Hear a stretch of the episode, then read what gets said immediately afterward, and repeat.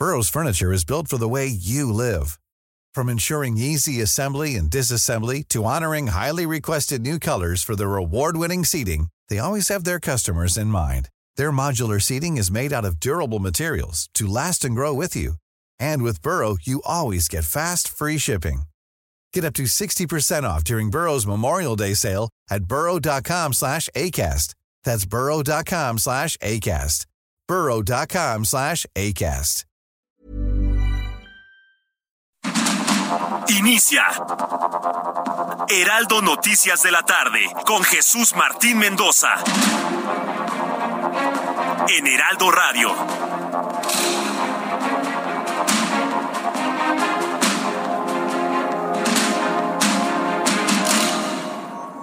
Son las seis de la tarde, las seis de la tarde en punto hora del centro de la República Mexicana. Bienvenidos, muy buenas tardes. Iniciamos el Heraldo Radio de este jueves, así de rápido se está yendo esta semana. Hoy es jueves 16 de junio de 2022. Como siempre le digo, súbale el volumen a su radio, que le tengo la información más importante que ha ocurrido hasta este momento en México y en el mundo. En primer lugar, le informo en este, en este día, hoy 16 de junio, bueno, pues eh, eh, asuntos que han realmente llamado poderosamente la atención que México tendrá tres sedes para el Mundial de Fútbol 2026, que siempre sí habrá Mundial en México. Recordarán que estaba ahí la discusión de que si le quitaban la sede a México por los problemas de violencia e inseguridad que se registraron en el estado de Jalisco a principios del mes de marzo. ¿Se acuerda usted todo lo ocurrido? Bueno, pues finalmente sí. E inclusive ya noticia principal, México tendrá tres sedes para el Mundial 2026 en Guadalajara, Monterrey y la Ciudad de México.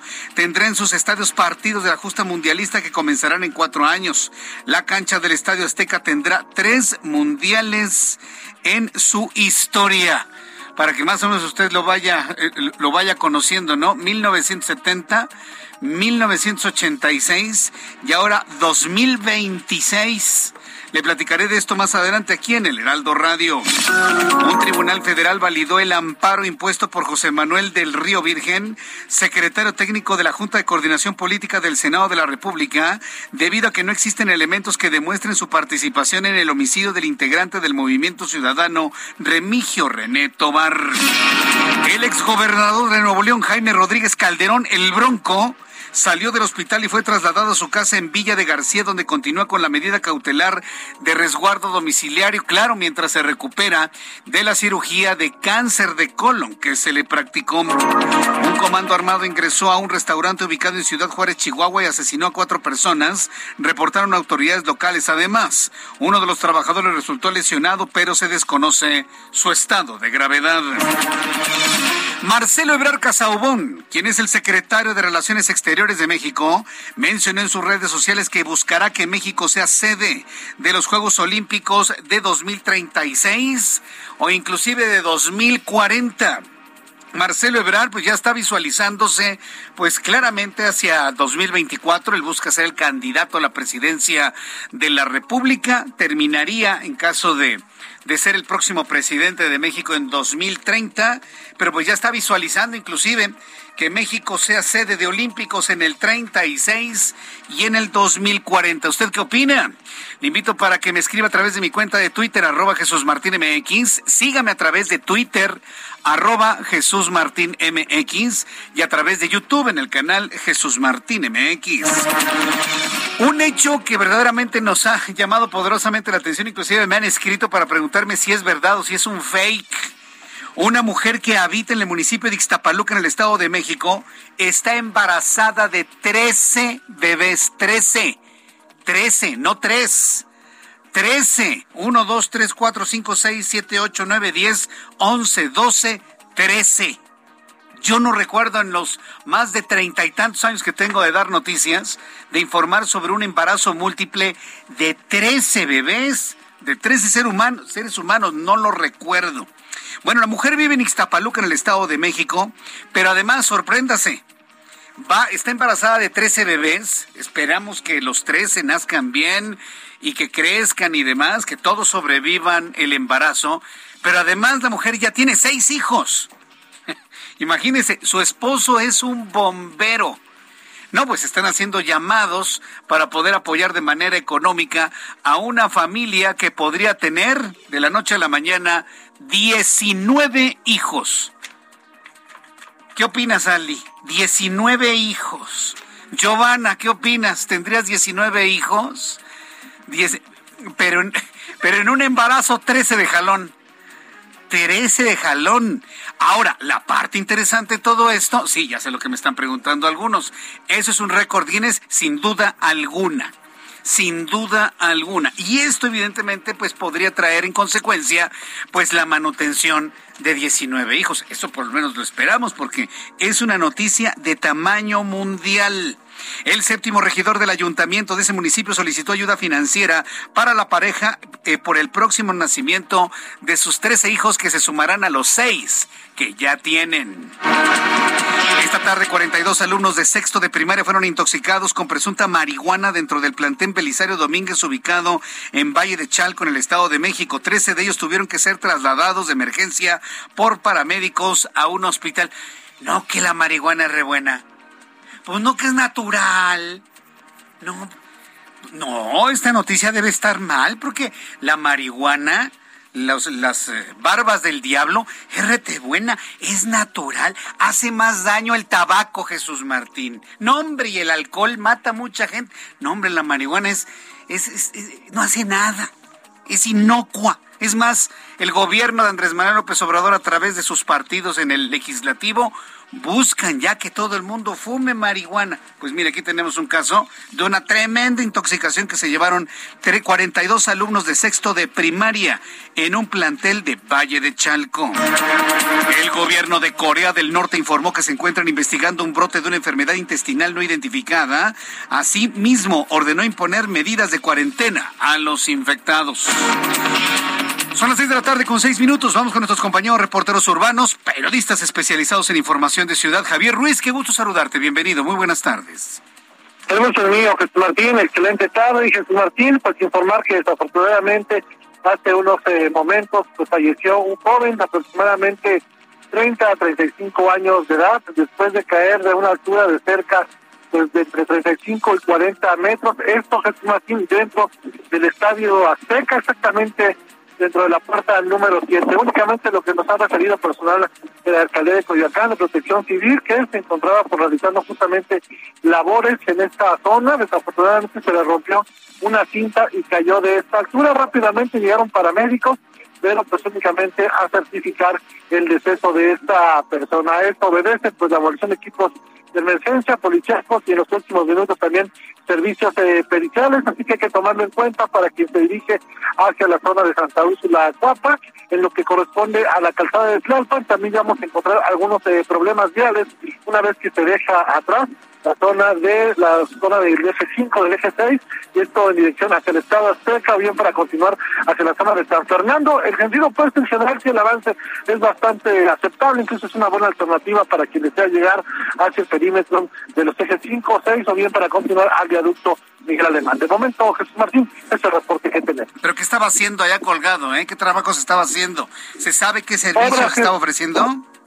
Algunas obras, Jesús Martín, hay que recordar que pues el día de hoy también fue elegido pues el Estadio Azteca como una de los sedes, una de las tres sedes de la Ciudad de México. Hay remodelación en todo pues este perímetro, en todo el estadio, para justamente los próximos años pues que esté al, al, nivel de este estadio. Desafortunadamente pues este, este joven, este hombre, pues estaba realizando pues labores, aparentemente pues de albañilería, esto todavía está a confirmar, pero pues desafortunadamente pues cayó de esta altura Jesús Martín y pues el impacto fue pues de al menos 40 metros, un impacto pues fatal, desafortunadamente fallece Jesús Martín. Qué barbaridad, qué, qué, lamentable situación. Bueno, estamos al pendiente de lo que se informe ahí en el Estadio Azteca. Muchas gracias por la información, Javier. Estamos atentos, hasta luego. Hasta luego, que te vaya muy bien. Saludo con mucho gusto a Gerardo Galicia, con más información del Valle de México. Adelante, Gerardo. El gusto es nuestro, Jesús Martín. Excelente tarde. Justo vamos regresando de Valle de Chalco, luego de esta información que ya narrabas, la intoxicación de varios niños en la primaria Belisario Domínguez. Eh, cabe mencionar que ya autoridades y algunos padres de familia están eh, rectificando la cifra, Jesús Martín, y comentan que fueron 13 los menores intoxicados al inhalar el eh, cannabis justo al interior de uno de los salones. De hecho, una de las resulta cara.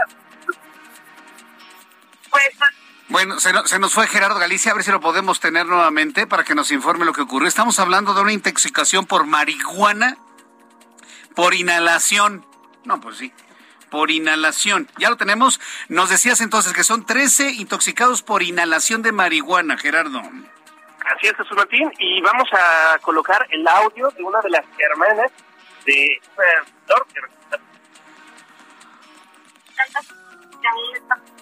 no, no, no, no. tenemos problemas con la comunicación vía celular, pero en unos instantes recuperaremos el contacto con mi compañero Gerardo Alicia. Vamos con Daniel Magaña, quien nos tiene más información a esta hora de la tarde. Adelante, Daniel.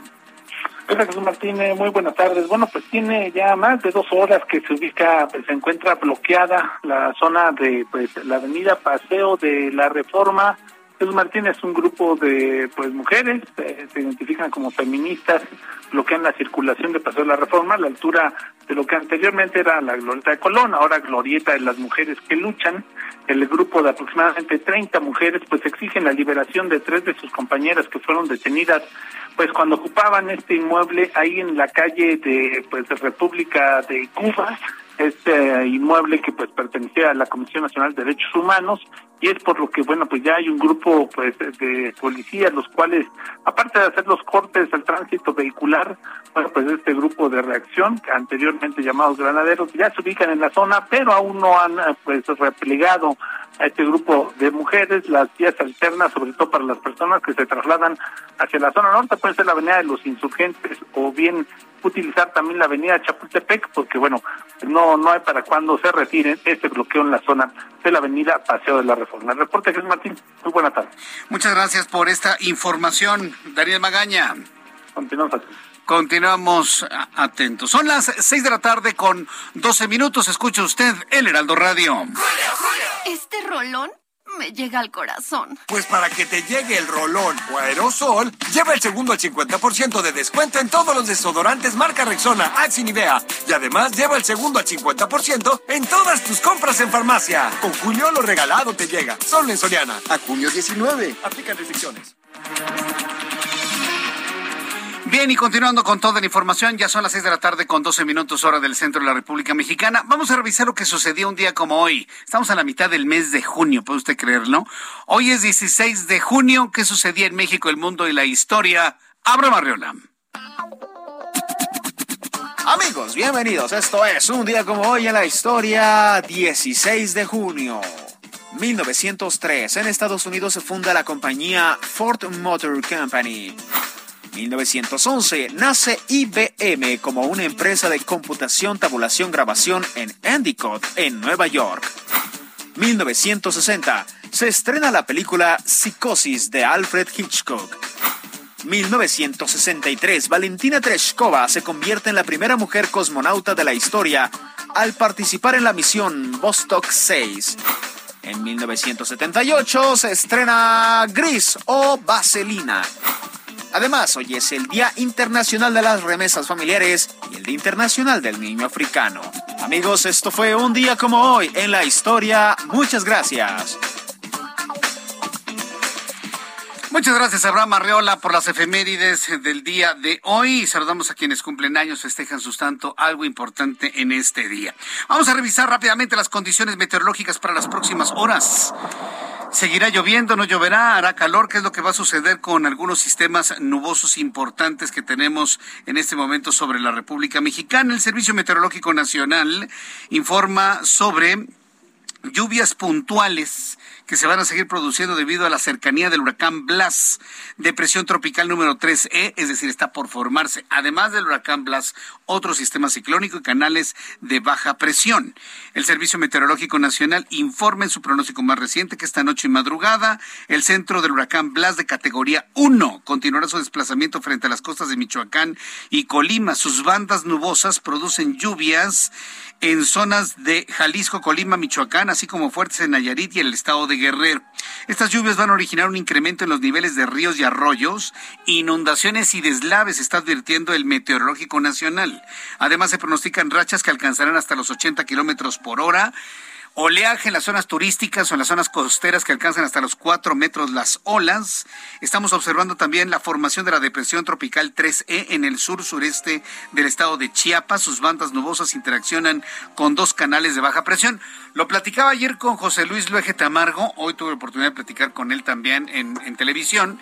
Y bueno, pues reflexionábamos sobre este cambio en el, en el parámetro de lluvias en donde, bueno, pues hubo una gran sequía durante la primera mitad del año y todo indica que vamos a tener unos aguaceros que para qué le cuento ya se está hablando precisamente de un incremento en las capacidades de las presas, ríos, lagunas, lagos que surten de agua a diferentes ciudades, por, lo menos la costa del Pacífico mexicano. Vamos a ir viendo cómo se va comportando todo esto, pero la advertencia, por ejemplo, de inundaciones y deslaves lo está dando a conocer el propio Servicio Meteorológico Nacional. Además, observamos una línea seca en el norte del país, canal de baja presión, inestabilidad en la atmósfera alta nueva onda tropical y circulación anticiclónica. Todo esto nos da en consecuencia el siguiente pronóstico del tiempo para las ciudades donde se escucha el Heraldo Radio. Me da mucho gusto saludar a todos nuestros amigos que nos escuchan en la República Mexicana. Amigos en Monterrey, calor en este momento en Monterrey, mínima 22, máxima 37, en este momento 35. Nublado y lluvioso en Guadalajara, 25 grados en este momento, mínima 17, máxima 29. Saludos y abrazos amigos en Guadalajara. Tijuana, Baja California, 22 grados en este momento, despejadísimo el cielo, mínima 14, máxima 24. Saludos amigos a través del 1700 de AM. Del otro lado del país, en la ciudad de Mérida, Yucatán. Ah, qué ciudad tan, tan buena es Mérida, ¿eh? 31 grados en este momento, mínima 23, máxima 34. Cuernavaca, Morelos, mínima 16, máxima 27 es la temperatura en este momento. En la ciudad de Houston, saludos amigos que nos escuchan en Houston, Texas, 36 grados en este momento, mínima 26, máxima 38. Y aquí en la capital de la República, el termómetro está en 22, la mínima 12 grados, fresquito para el día de mañana y la máxima 23 grados Celsius.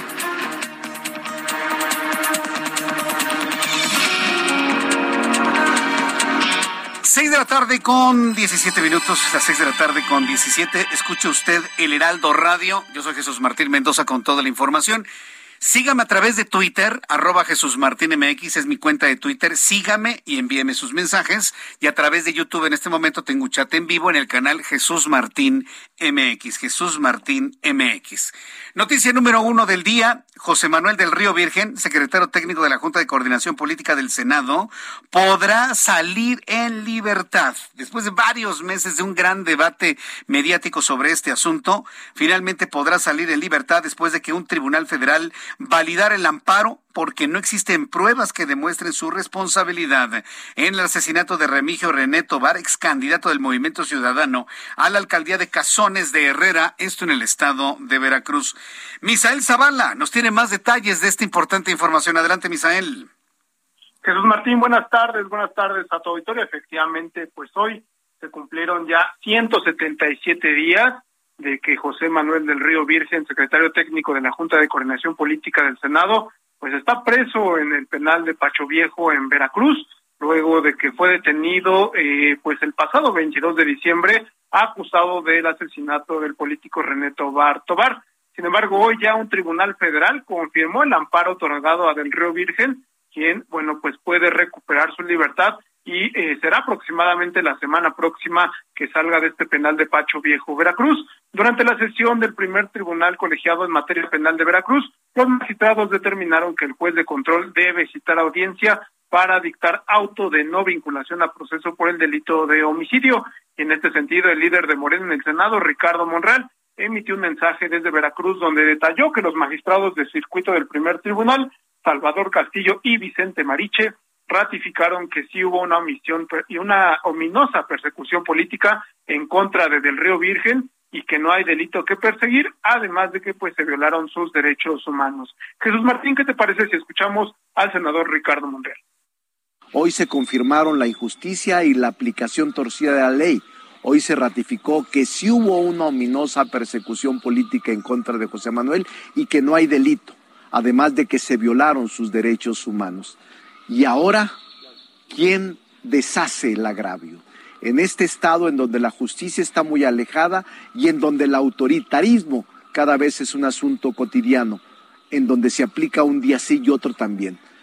Demostramos que teníamos la razón. Los magistrados del colegiado ya confirmaron la resolución del juez de distrito exonerando y ordenando la libertad de José Manuel, pero nos preguntamos quién reparará el daño causado y el prestigio de él. ¿Quién pagará por esta persecución política?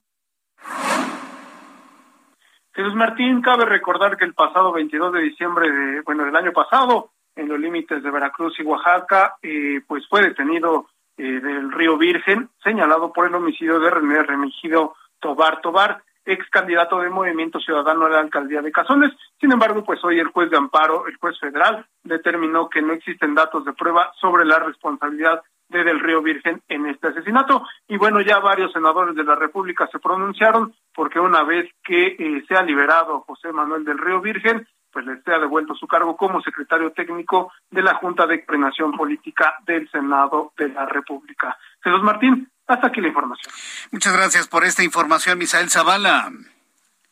Gracias, Jesús Martín. Ah, hasta luego, que te ve muy bien. Pues esto, además de ser un acto de justicia para liberar a alguien que deja un importante precedente, eh, fundamental precedente de la importancia de poder demostrar, quien acusa, demostrar la culpabilidad de un acusado. Y esto evidentemente es la presunción de inocencia. Si a usted lo quieren meter a la cárcel, le tienen que demostrar su culpabilidad, cosa que no ha ocurrido precisamente con este colaborador de Ricardo Monreal, que hoy, pues en estas declaraciones y en este mensaje vía Twitter, pues prácticamente lo enarbola como una victoria política y una victoria jurídica, que evidentemente derrama derrama hacia la sociedad en general, en donde el que acusa tiene que comprobar. Y si el que acusa no comprueba, entonces cualquier amparo puede fluir para lograr la libertad. Así hayan pasado casi medio año. ¿Qué sucede allá en Veracruz? Vamos directamente con Juan David Castilla, corresponsal en Veracruz, ya que en los próximos días podría salir el ex colaborador del senador Ricardo Monreal. Adelante, Juan David Castilla, muy buenas tardes. Muy buenas tardes, Jesús Martín, te saludo con mucho gusto desde Veracruz. Efectivamente, platicamos con algunos familiares de José Manuel del Río Virgen y nos aseguraban que a más tardar la próxima semana sería liberado este colaborador del senador Ricardo Monreal, toda vez que la justicia federal confirmó que existió persecución política en su contra y que no hay delito que perseguir. Eh, recordar, eh, mencionar y también destacar, Jesús Martín, que Monreal estuvo afuera del penal de Pacho Viejo esta mañana y también circuló un video en redes sociales donde asegura que la justicia federal corrigió el agravio contra su amigo, quien es señalado como autor intelectual del homicidio de Remigio Tobar, el entonces candidato de Movimiento Ciudadano a la alcaldía de Cazones de Herrera. En este momento, Jesús Martín, José Manuel permanece en el penal de Pacho Viejo, municipio de Coatepec, cerca de la ciudad de Jalapa, la capital de Veracruz. Decirte que el exsecretario técnico de la Jucopo eh, fue detenido el pasado 22 de diciembre sobre la carretera Cosamaloapan-Tuxtepec, en la zona sur de la entidad. Y ese mismo día, Jesús Martín, recordar que en la audiencia inicial, el juez de control dictó un año de prisión preventiva contra el imputado y este jueves cumplió 177 días en dicho reclusorio. Oscar del Río, quien es hijo del exfuncionario del Senado, indicó que su padre, está seguro de que su padre podría ser liberado la próxima semana. También consideró que tras estos hechos se constataría que José Manuel del Río es un preso político en el estado de Veracruz y que no participó en el crimen de Remigio Tobar estos dos días antes de las elecciones del 6 de junio de 2021. Y también recordar, Jesús Martín, que este proceso pues puede demorar días, dicen que son tres días hábiles y por ende sería la próxima semana cuando obtenga su libertad José Manuel del Río Virgen.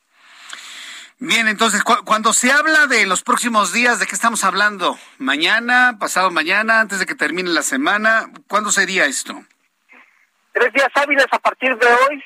Ah, pues hasta el martes. Eso comentan, eso comentan los, los abogados, podría ser martes o miércoles. Hasta el martes o hasta el miércoles de la semana que entre. Entonces, bueno, pues con calmita, ¿no?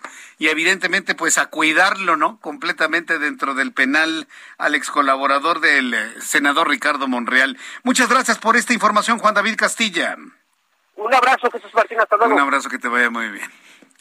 Qué momento, ¿no? Le, digo, pues esto se, circunscribe como una victoria política y jurídica para el senador Ricardo Monreal y obviamente también para quien se encuentra tras las rejas que saldrá sin duda alguna la próxima semana. Son las seis de la tarde con 24 minutos, hora del centro de la República Mexicana. Vamos a ir a los anuncios. Al regreso, al regreso le voy a platicar lo que sucedió en Chihuahua.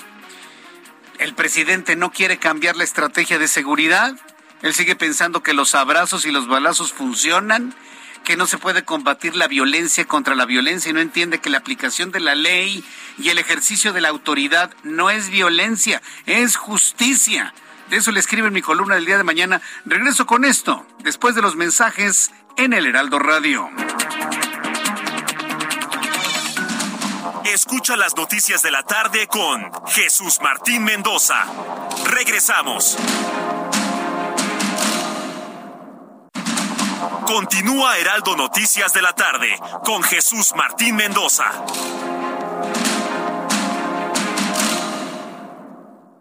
¡Julio, Julio! ¡Ya llegué a la cima! Uf, ¡Qué frío! Lo que llega frío pero delicioso es el 3x2 en todos los jamones empacados, en todas las frutas, verduras y comidas congeladas. Y además, 3x2 en todas las mermeladas, consomés, caldos y sazonadores. Con Julio lo regalado te llega. Solo en Soriana. A junio 23. Aplica restricciones. Ya son las seis de la tarde con 30 minutos, las seis de la tarde con 30 horas del centro de la República Mexicana. Muchas gracias a los amigos que me escriben a través de YouTube, en el canal Jesús Martín MX. Muchos me han recordado que hoy es, hoy es jueves de Corpus. Sí, hoy es jueves de Corpus Christi. Para la Iglesia Católica, para la Iglesia Católica, para quienes somos católicos, apostólicos y romanos, y yo no me avergüenzo de mi religión, por el contrario, la la comento con muchísimo orgullo, no como algunos colegas que yo conozco que son católicos y todo, pero les da una pena decirlo al aire, les da vergüenza porque piensan que se les viene toda su audiencia, se les va. No, no, yo, a mí sí me da orgullo. ¿Por qué? Porque pertenezco al, al 88% de los habitantes de este país que somos católicos, apostólicos y romanos, por tradición y por, eh, por practicarlo. Bueno, hoy para la Iglesia Católica es una fecha muy importante, es una fiesta, la fiesta de Corpus Christi la fiesta del, cuerpo de Cristo, en donde en diversas parroquias, en algunas iglesias, se expone al Santísimo, ¿sí?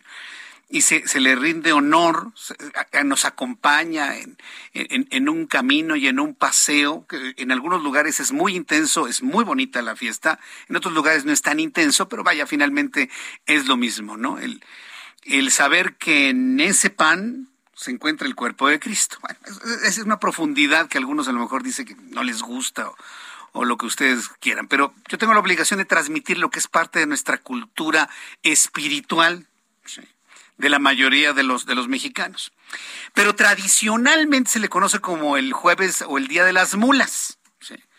¿Por qué? Porque cuando fue la, evangelización y la conquista, los pueblos originarios se iban a dar gracias precisamente a Cristo con sus mulitas llenas de cosas, ¿no? Y por eso ya es una, tradición que se ha perdido mucho. Antes vendían las mulitas y se las ponía uno en la solapa del, del, traje o en el suéter y más andaba ahí con una mulita que es una artesanía que tristemente se ha ido perdiendo. Hoy no he visto mulitas. ¿Alguien ha visto mulitas? Bueno, sí, bueno, sí, sí, sí. He, visto muchas. No, yo hablo de las mulitas de, de, artesanía, las que se ponen acá en la ropa. Esto es mal pensado. No, no, de las otras, no, hombre, pues imagínense. No acabo. No, no acabo de mencionarlas. No, ya no hay, ¿verdad? De las, hay de las otras grandotas, ¿no? De dos. De esas sí hay, pero de las chiquitas que se ponían en la ropa ya, ya, ya no me ha tocado verlas. Bueno, pues saludos a todos los que cumplen años, festejan su santo y quienes están en la fiesta de Corpus Christi, popularmente en México llamado el Día de las Mulas.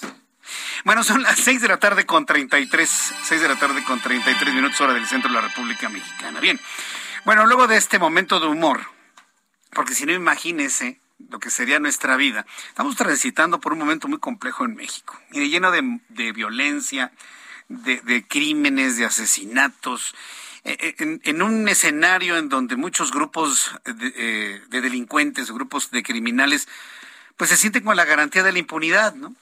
Luego de las declaraciones del presidente de la protección a los delincuentes porque son seres humanos, la orden que hay clarísima a las autoridades de no hacerles nada a los criminales, pues estos se dan vuelo, ¿eh? Se dan vuelo. Lejos de funcionar la estrategia de los abrazos, pues ya le tomaron la medida al presidente de la República. Ya nos tomaron la medida todos. De eso le escribo en mi columna del día de mañana en el Heraldo de México.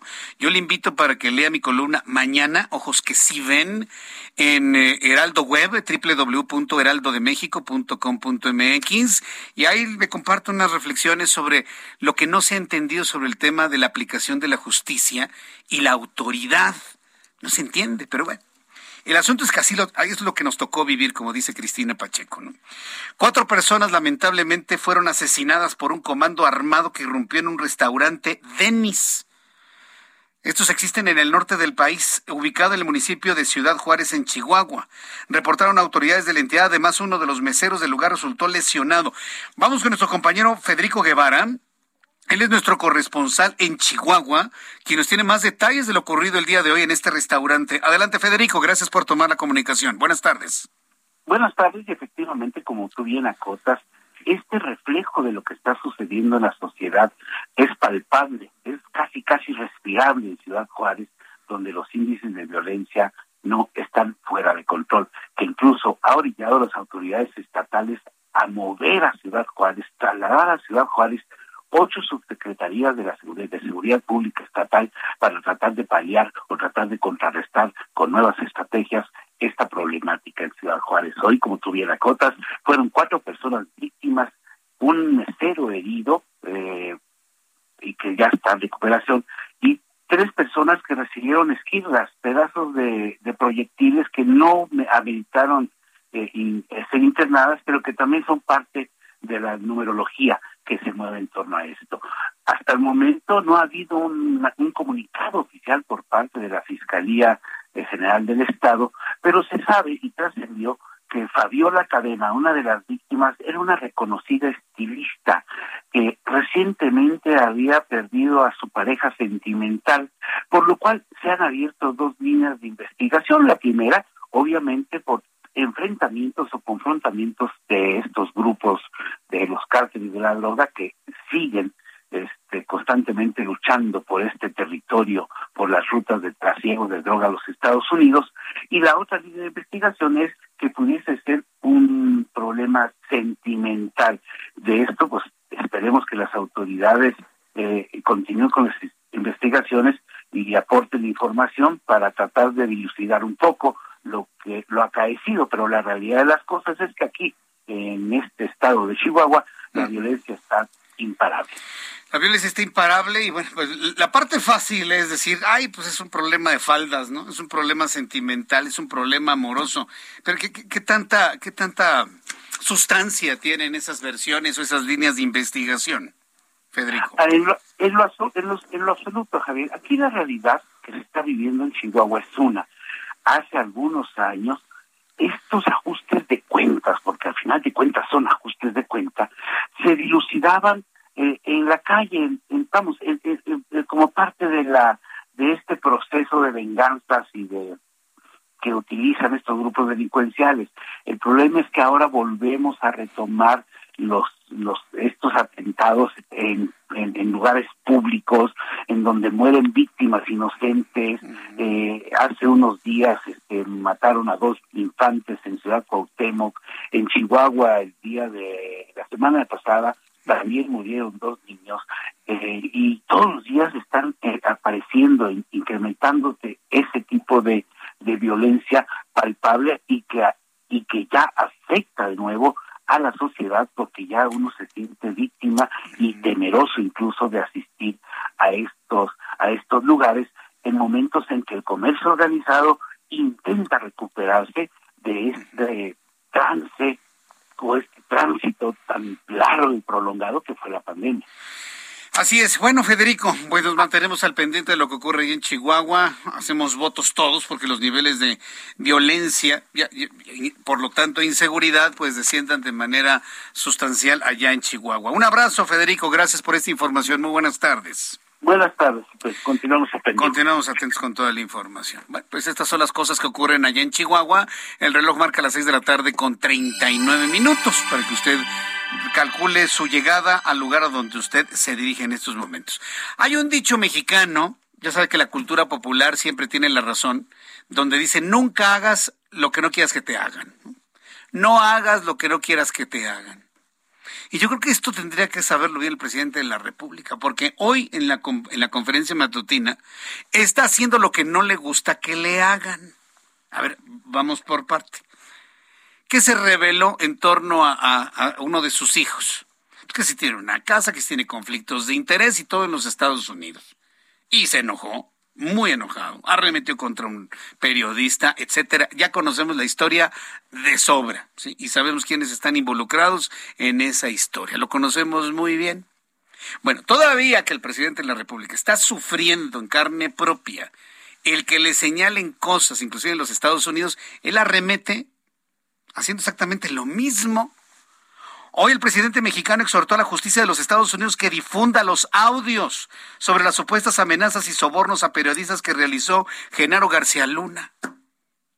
O sea, en principio está bien, todos queremos conocer la verdad de este caso, ¿no? Pero el presidente está haciendo lo mismo de lo cual se quejó cuando unos periodistas exigieron se dieran a conocer las informaciones de conflictos de interés de uno de sus hijos en los Estados Unidos y la casa que rentó, le prestaron o que compró lo que haya sido. Es exactamente lo mismo. El caso es que, como usted conoce y recuerda, Genaro García Luna fue secretario de Seguridad durante el sexenio de Felipe Calderón. ¿Se da cuenta que el sexenio de Enrique Peña Nieto prácticamente no existe? ¿Se da cuenta cómo López Obrador ni siquiera menciona a Enrique Peña Nieto? Ni a sus colaboradores, ni a sus integrantes de gabinete, ni problemas con la gente que estuvo en seguridad pública, nada absolutamente. Lo que algunos lo han interpretado como un pacto político entre López Obrador y Enrique Peña Nieto. Parece que terminó Calderón y siguió él. Pero nosotros no vamos a caer en esa trampa. Claro que hubo un sexenio del cual López Obrador no está tocando absolutamente nada. ¿Por qué le comento eso? Porque lo que está pidiendo es elementos para la venganza política, ya saben, ¿no? La venganza personal y la venganza política. Aseguró López Obrador debe darse a conocer estas pruebas usadas en el juicio en contra del funcionario para que tengan valor jurídico o no porque es necesario estigmatizar los abusos de autoridad y la represión, mejorando así la vida pública y la transparencia en nuestro país. ¿Transparencia, presidente? ¿De verdad habló de transparencia? Bueno, esto fue lo que dijo hoy en la mañana López Obrador sobre unas eh, supuestas grabaciones. Ya una vez detenido García Luna, lo grabaron. No se sabe si esto es prueba, si se va a aceptar. Lo que sí eh, yo pediría desde ahora es que eh, independientemente si tienen valor jurídico o no. Ojalá y se busque la forma de que se den a conocer. En lugar de que esté anunciando un plan de apoyo a los empresarios afectados por la pandemia o buscar alguna alternativa para estancias infantiles o alguna idea para la inclusión en nuestro país y el apoyo a las mujeres golpeadas, eh, algún plan que se esté visualizando, le voy a decir de qué, en lugar de que el presidente esté blindando la economía mexicana ante las sombras de la recesión que se asoman en los Estados Unidos, luego de que la Reserva Federal de los Estados Unidos subió 75 puntos base su tasa de referencia de interés. Lo subió en 75%. ¿Qué pasó? Se derrumbaron los mercados, más del 4%. Acuérdense que cuando le da un catarro a la economía de los Estados Unidos, le da pulmonía a la economía mexicana, en lugar de que esté planeando un blindaje para la economía, anda en la venganza personal, no en contra de García Luna, en contra de Felipe Calderón. Sorprendente. Por eso yo no atiendo las, las conferencias matutinas. Yo en personal no las consumo. Sé de esto porque reviso ya los resúmenes y demás. Pero ¿para qué tan temprano a las 7 de la mañana nos vamos a amargar la vida precisamente escuchando esto? En lugar de que se esté blindando la economía, planes, estrategias, a ver, vienen problemas de posible recesión en los Estados Unidos, mira, aquí en México vamos a hacer esto, esto, esto. Ah, no, él está en el desquite personal con el expresidente Felipe Calderón Hinojosa. Verdaderamente grave, preocupante. Pero bueno, finalmente allá él. En más noticias, el eh, presidente de la República hoy afirmó que los líderes de la oposición son unos ingratos, pues no han salido a defender defender los escándalos al líder nacional del PRI, Alejandro Moreno, mira, amarrando navajas, eso se llama amarrar navajas. Sin embargo, se pronunció porque este sea investigado por las autoridades competentes. En eso anda, vengándose de Felipe Calderón y queriendo romper la alianza entre el PAN, el PRI y el PRD. Iván Saldaña, adelante con la información. Muy buenas tardes. Buenas tardes, Jesús Martín, a todo el auditorio también. Sí, eh, efectivamente lo hizo incluso con tono sarcástico y entrevistas el presidente López Obrador, que se refirió a este tema, dijo que la alianza opositora va por México, pues han sido ingratos con Alejandro Moreno Cárdenas por no defenderlo, aun cuando él, y lo cito textualmente, le dio todo, y bueno, señaló específicamente a líderes panistas de hacer mutis, a quienes, por ejemplo, a Marco Cortés, al expresidente eh, Vicente Fox, incluso a, también al expresidente Felipe Calderón. Pero vamos a escuchar cómo lo dijo el día de hoy el presidente López Obrador desde Palacio Nacional. Lo que llama la atención de todo esto es que están cuestionando al presidente del PRI y en vez de salirlo a defender, son unos ingratos, se quedan callados. Porque ahora ni lo conocen. Cuando él les dio todo. ¿Ha salido este señor del PAN a defenderlo?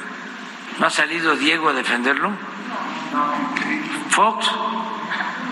¿Krill? ¿Calderón? Alito aguanta, el pueblo se levanta.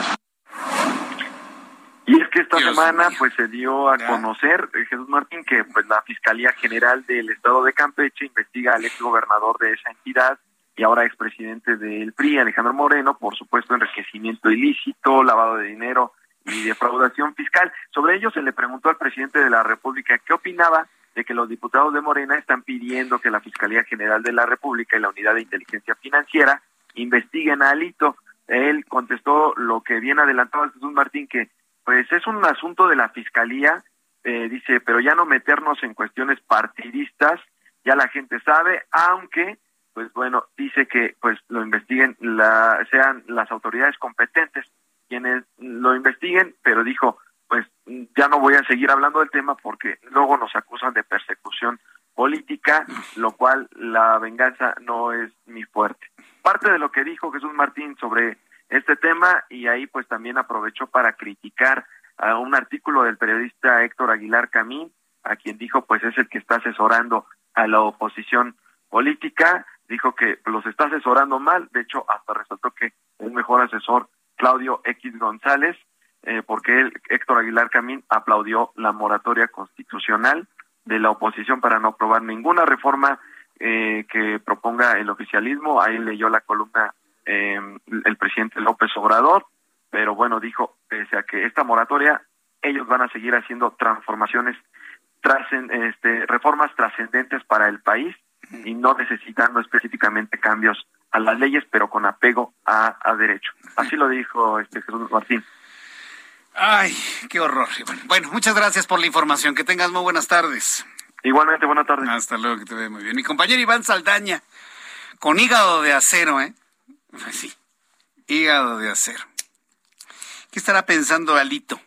Imagínese, le decían Amelito por su cercanía con el actual presidente algo no se han de ver cumplido mutuamente, ¿verdad? Algo no se han de ver cumplido mutuamente, porque ahora ese amor-odio, ese amor-odio, pues, debe tener una razón. Las cosas no son gratis, por supuesto que no. Y luego viene amarrando navajas, ¿no? Ya te defendió Fox, ya te defendió Diego, ya te defendió Krill. Ay, Dios mío, ¿qué, qué nivel de política tenemos, eh? Pero qué nivel chiquitito de política tenemos. ¿Usted qué piensa? Yo le invito para que me diga sinceramente lo que piensa, lo que siente a través de Twitter, arroba Jesús Martín MX. Le invito para que me siga a través de Twitter, arroba Jesús Martín MX. Y en YouTube en este momento tengo un chat en vivo a través del canal Jesús Martín MX. Así que entre a Twitter o a YouTube y dígame usted qué es lo que piensa de todo lo que acaba de escuchar hace unos instantes. Faltan 11 minutos para que sean las 7, 11 minutos para que sean las 7. ¿Va a llover? Sí va a llover. Despuésito de las 8 de la noche, para quienes ya salgan tarde de sus trabajos, van a su casa o van de su casa a sus trabajos, pues se lleven algo para protegerse de la lluvia. Es muy importante que lo tome en cuenta. ¿Qué historia la que conocimos el día de hoy y que podría ser sin duda un récord Guinness? Pero más que un récord Guinness, un reto de familia impresionante. ¿Alguien se imagina con 19 hijos? A lo mejor nuestros abuelos de estas generaciones, a lo mejor nuestros abuelos, inclusive padres, tenían, conocían familias con 11 hijos. Por ejemplo, la familia de, de, mi esposa fueron 11 hijos, son 11 hijos. 11. Sí. Buenos amigos también han sido 11. Hoy en día, aunque parece increíble, cuando en la década de los 80, 90, desde los 70 realmente se promovía una menor tasa de crecimiento poblacional y se hablaba de tener solamente dos, máximo tres hijos, hoy conozco familias muy cercanas a nosotros que tienen cinco, seis, siete y hasta ocho hijos. Cosa sorprendente actualmente, sobre todo por el impacto económico que eso significa. Pero alguien se imagina en estos tiempos tener 19 hijos. 19. 19. Bueno, pues un poco más adelante le voy a, le voy a tener todos los, eh, todos los detalles de este inusual eh, caso. ¿Van a sobrevivir los 13 bebés que está esperando esta mujer? No lo sabemos. Ojalá y sí. Ojalá la ciencia médica, los cuidados, el tratamiento, la fuerza de los 13 niños pues les dé la vida suficiente para sobrevivir y ser pues algo único en el mundo y en la historia. No lo podemos garantizar, pero si así sucede, imagínese una familia que de la noche a la mañana tiene 19 hijos. ¿Por qué? Porque ya tienen seis. Ya tienen seis y ya está esperando 13 hijos de un jalón. Como decía mi amigo Nino Canún, de un tirón, ¿no? 13 de un tirón. Bueno, son las 6.51, 6 de la tarde con 51 minutos. En un ratito más le voy a tener todos eh, los detalles de ello. Antes quiero saludar a Angélica González. Angélica González está en la línea telefónica y es mamá de Daniel, Daniel, Picasso, el joven que lamentablemente fue asesinado en un municipio del estado de Puebla. Está avanzando la investigación y llevamos el seguimiento del caso. Angélica González, le agradezco doblemente que me tome la llamada telefónica porque sabemos el dolor que esto significa para usted. Gracias, Angélica. Sí, muy buenas tardes. Eh, ¿Cómo van las investigaciones? ¿Qué le ha dicho la Fiscalía en el estado de Puebla? Y preguntarle si usted está conforme cómo se van dando las investigaciones del caso, Angélica González. Eh, pues ahora sí que casi nada de informes, únicamente que ya este, fuimos por los medios de comunicación, que hay detenidos y hasta ahí, pero pues únicamente nos dicen, ahí vamos, estamos trabajando y ténganos paciencia y, y ahora sí que ahí van y ¿qué les puedo decir? yo les digo, pues, yo lo que quiero que se haga justicia, que se esclarezca toda esta situación, porque no es posible que de qué manera eh, mi hijo pues lo han tratado. Y pues yo lo que quiero que hasta las últimas consecuencias y que pague eh, los responsables, que paguen y que se castiguen porque Ahora, nos dicen... Me sí. Sí, que, quería preguntarle que, bueno, sabemos, o sea, se ha declarado que lo que le hicieron a su hijo tenía que ver con una confusión de que si se trataba de un robachicos. Pero hay varias personas que me han dicho que es probable que lo hayan hecho eso por la afiliación política, porque él pertenecía al Partido de Acción Nacional y en esta zona creo que gobiernos son de otro partido político. ¿Usted consideraría el elemento político como fundamental para la investigación de las razones por las cuales hicieron eso a su hijo?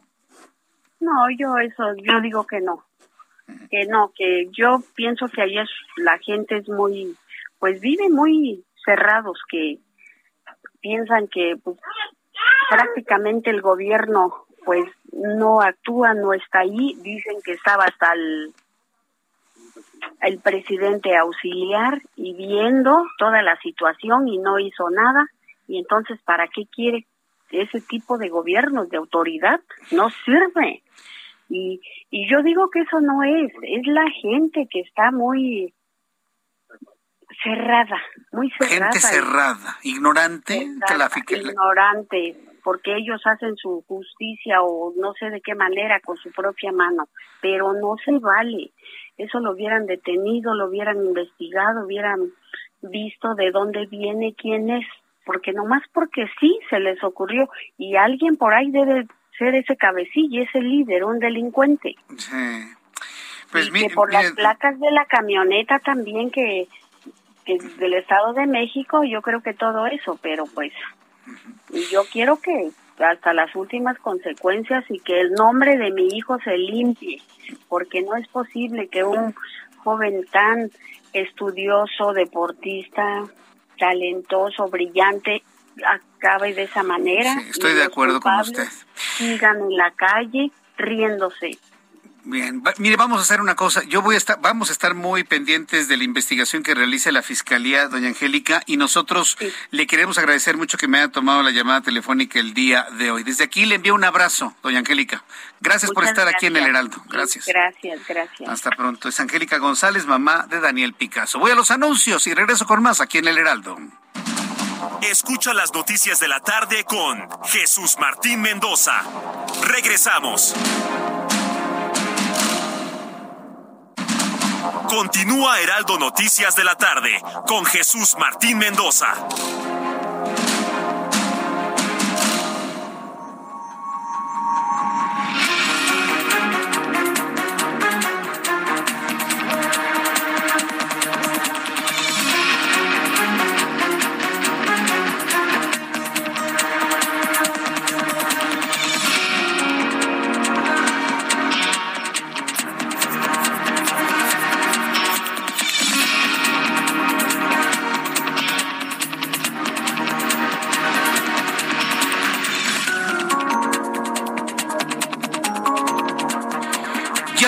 Con uno, las 19 horas con un minuto hora del centro de la República Mexicana. Le presento un resumen con las noticias más importantes en el Heraldo Radio. La primera noticia que tiene que ver con el mundo del deporte es que México tendrá sedes para el Mundial de 2026, en donde Guadalajara, Monterrey y la Ciudad de México tendrán en sus estadios partidos de la justa mundialista que comenzará dentro de cuatro años. Ha confirmado que México será la sede del Mundial de Fútbol del año 2026. El Estadio Azteca será, por lo tanto, sede por tercera ocasión de un Mundial de Fútbol 1970, 1986 y ahora 2026. Yo le invito para que me dé sus comentarios sobre esto que se ha determinado ya finalmente el día de hoy. Un tribunal federal validó el amparo impuesto por José Manuel del Río Virgen, secretario técnico de la Junta de Coordinación Política del Senado, debido a que no existen elementos que demuestren su participación en el homicidio del integrante del Movimiento Ciudadano, Remigio René Tobar, ocurrido en el mes, eh, en el mes de junio del año pasado, del año 2021. ou não. Le informo que un comando ingresó a un restaurante ubicado en Ciudad Juárez, matando a cuatro personas, informaron autoridades locales. Además, uno de los trabajadores del restaurante resultó lesionado. Marcelo Ebrard, quien es el secretario de Relaciones Exteriores, mencionó en sus redes sociales que buscarán que México sea sede de los Juegos Olímpicos del año 2030 y también del año 2040. Tal y como le informé hoy en el Heraldo Televisión, el presidente de Turquía ha anunciado el interés a nivel internacional de cambiar el nombre de Turquía con el objetivo de tener un branding mucho más claro y que en Estados Unidos no confundan Turkey con Turkey, que no confundan Turquía con pavo. Entonces, a nivel mundial, sea en español, en inglés o en el idioma que sea, el nombre de Turquía será Turquille, Turquille y así se va a pronunciar en inglés, así se va a pronunciar en francés, así se va a pronunciar en italiano, así se va a pronunciar en español, Turquille, Turquille con el objetivo de poder solidificar, consolidar la imagen país, el branding de país, pero además para evitar confusiones con la palabra turkey, que en inglés significa pavo. En más noticias, en este resumen, le informo aquí en el Heraldo Radio que Angélica González, madre de Daniel Picasso, declaró en este espacio de noticias, Daniel Picasso, para las personas que me acaban de sintonizar, es el joven que fue asesinado en Huauchinango, Puebla, quemándolo vivo, lo lincharon. Bueno, tuvimos oportunidad de platicar con su mamá, Angélica González, declaró en este espacio de noticias que se enteraron de los detenidos en el caso de la muerte del abogado y ex asesor de la Cámara de Diputados a través de los medios y no por parte de la Fiscalía, quienes solo les piden que los dejen trabajar. Angélica González descartó que el asesinato de su hijo esté relacionado con su filiación política. La mamá de Daniel Picasso ha descartado en este programa de noticias que el asesinato de su hijo esté relacionado con su filiación política. Era del PAN. En cambio, dijo que su hijo fue víctima de la ignorancia de la gente que está buscando hacer justicia por propia mano ahora sí que casi nada de informes, únicamente que ya este fuimos por los medios de comunicación que hay detenidos y hasta ahí, pero pues únicamente nos dicen, ahí vamos, estamos trabajando y ténganos paciencia y, y, y, y yo digo que eso no es, es la gente que está muy cerrada, muy cerrada. Gente cerrada, ignorante, Ignorante, porque ellos hacen su justicia o no sé de qué manera con su propia mano, pero no se vale. Eso lo hubieran detenido, lo hubieran investigado, hubieran visto de dónde viene, quién es, porque nomás porque sí se les ocurrió y alguien por ahí debe ser ese cabecilla, ese líder, un delincuente. Un delincuente lo calificó la mamá de Daniel Picasso que estuvo en entrevista con el Heraldo Radio. También le informo que a través de sus eh, datos técnicos diarios, la Secretaría de Salud informó que durante las últimas 24 horas, escuche usted este dato, se registraron 9.400 contagios de COVID-19 para un acumulado de 5.852.596. Ahí vamos otra vez, ¿eh? Ahí vamos otra vez para arriba en los contagios de COVID-19. 9.406 casos en un solo día. En materia de defunciones se han contabilizado 69 muertes a consecuencia de coronavirus para un total oficial de 325.340 mexicanos muertos desde que inició la pandemia. Este caso es de indignación. Vecinos del municipio de Chalco, en el Estado de México, reportaron el llanto de una niña que fue abandonada, imagínense, dentro de un tinaco. para que me entienda, uno de esos rotoplast que tienen capacidad de 1100 litros, perdón que diga la marca, pero es para que usted ubique el tamaño y la forma del tambo en donde metieron a la niña, estos insensatos papás, bueno, pues los vecinos escucharon un llanto dentro de un tambo, llamaron a la policía y encontraron a una pequeña niña abandonada dentro de un tinaco de plástico. Elementos de la policía rescataron a la menor quien lloraba mientras decía que sus papás se fueron y la abandonaron. Los padres de la menor se encuentran detenidos. Por supuesto, la niña en el DIF. Y quién sabe si se las regresen. ¿Qué dicen los papás? Ay, es que salimos tantito y como es tan inquietita, pues la dejamos dentro del tambo para que no hiciera travesuras. Ese es el tamaño de algunos padres de familia. Imagínense, dejar una niña dentro de un tambo, de un tinaco. Y eso ocurrió en Chalco, en el Estado de México. Cientos de pingüinos azules aparecieron muertos en la costa de Nueva Zelanda. Fíjense, Nueva Zelanda nunca da noticias porque prácticamente es el paraíso en la tierra allá todo es felicidad, allá todo el mundo tiene dinero, allá todo el mundo tiene trabajo, allá no hay pobreza, allá no hay vendedores ambulantes, allá no hay, no hay políticos cerrados, nada absolutamente. El paraíso en la tierra Nueva Zelanda, al igual que Finlandia, al igual que Suecia y otro tipo de país por allá, ¿no? Pero fíjese lo que ahora es noticia en Nueva Zelanda. Cientos de pingüinos azules muertos en la costa de Nueva Zelanda. Expertos afirman que las aves están muriendo por inanición ocasionada por la migración de los peces a aguas más frías y profundas, donde el pingüino no puede alcanzarlos y poder conseguir alimento.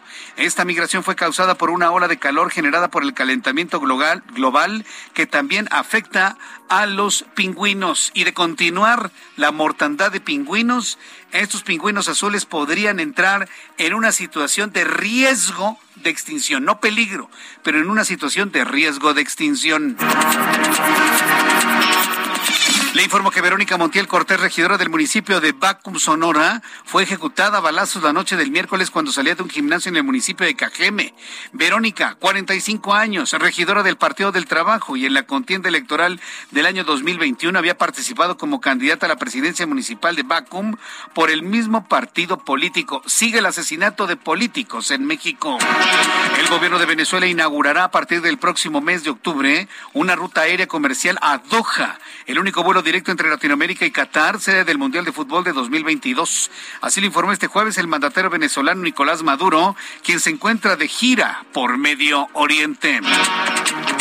Legisladores del Movimiento de Regeneración Nacional se negaron a votar el próximo lunes en la Comisión del Bienestar Animal del Congreso de la Ciudad de México el dictamen por el cual se prohíben las corridas de toros en la capital y es que al igual que la jefa de gobierno Claudia Sheinbaum señalaron, sí, los integrantes de Morena, por increíbles que les parezca, señalaron que es necesario realizar una consulta sobre el tema en la Ciudad de México. Hoy Morena cierra filas con la jefa de gobierno de la Ciudad de México, Claudia Sheinbaum, quien dice ni a favor ni en contra de las corridas de toros, que se haga una consulta pública. Morena piensa igual. El Tribunal del Distrito de Tagaski, en la capital de Rusia, Moscú, impuso a Google una multa de 15 millones de rublos, algo así como 254 mil euros, por negarse a localizar los datos personales de los rusos en el propio país. Estas son las noticias en resumen. Le invito para que siga con nosotros. Le saluda Jesús Martín Mendoza.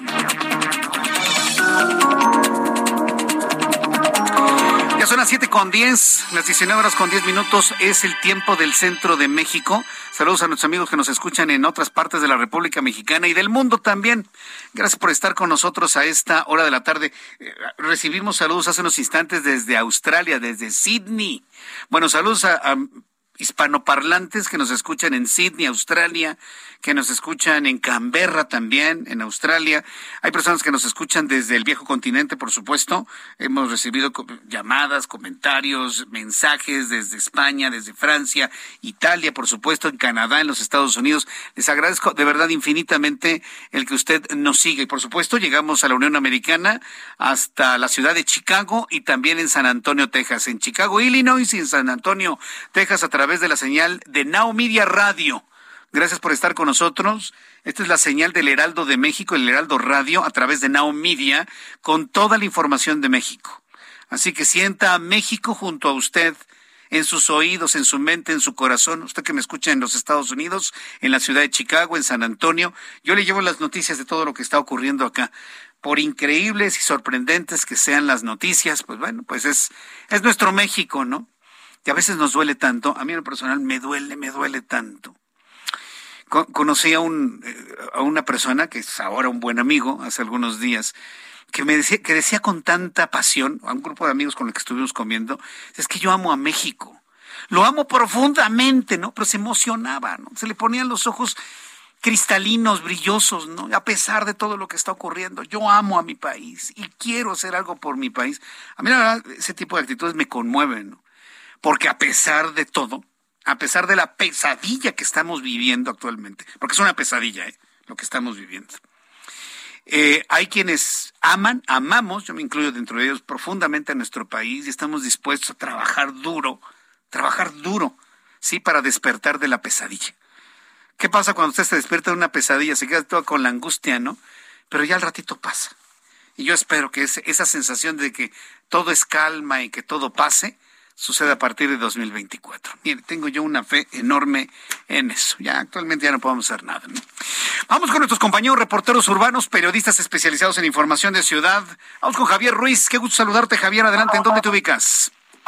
En la zona sur Jesús Martín, en específico sobre la avenida de los insurgentes, donde vamos a encontrar ya carga vehicular intensa, al menos para quien se desplaza de la zona del eje 5, del eje 6 y para llegar hacia la zona de Mixpac. El sentido opuesto únicamente con rezagos que son provocados por la operación de semáforos, pero realmente nada para tomar alguna alternativa.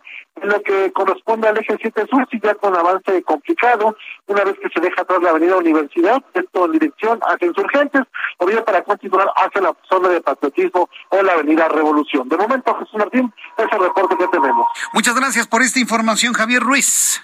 Estamos atentos, hasta luego. Ah, hasta luego, que te vaya muy bien, muy buenas tardes. Saludo a mi compañero Gerardo Galicia con más información de lo que ocurre en el Valle de México. Adelante, Gerardo, muy buenas tardes. Información de Jesús Martín, excelente tarde para nuestros amigos que van a utilizar el eje 6 sur. Ya tenemos un largo asentamiento llegando a su entronque con la calzada Ermita Iztapalapa. Habrá que manejar con muchísima paciencia. Son más de 15, tal vez 20 minutos los que los automovilistas tienen que esperar para poder superar este importante crucero. Hay que recordar que tenemos obras para la construcción del trolebús elevado y esto entorpece, por supuesto, la circulación. Y finalizamos el reporte con las palabras de Karen Díaz Jesús Martín, hermana de una de las menores intoxicadas por marihuana en la primaria Belisario Domínguez de Valle de Chalco.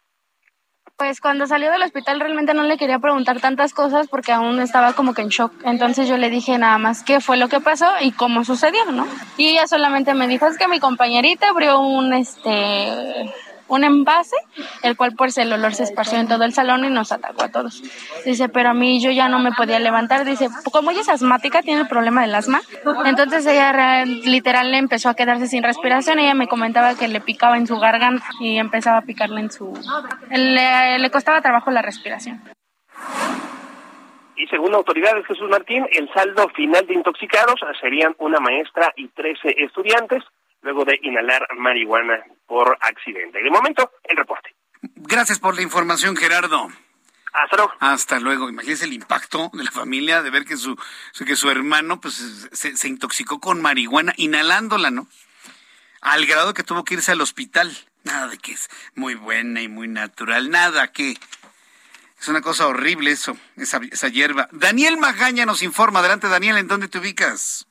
Así es, Martín, ahora con información vehicular del circuito interior del tramo de Melchor Ocampo, sobre todo para las personas que se incorporan de Mariano Escobedo, este tramo pues complicado en dirección hacia la zona sur para trasladarse hacia la estación del metro Juan Acatlán. Bueno, pues encontramos algunas complicaciones en toda esta zona por los semáforos en operación para pues cruzar esta zona pues de Benjamín Franklin a partir de aquí el avance mejora para trasladarse hacia la zona de pues el, viaducto o bien las personas que un poco más adelante, bueno, pues se trasladan hacia la zona del eje 5 y del eje 6, la zona de patriotismo con un avance constante para poder incorporarse al circuito en dirección hacia Marina Nacional. El reporte Jesús Martín.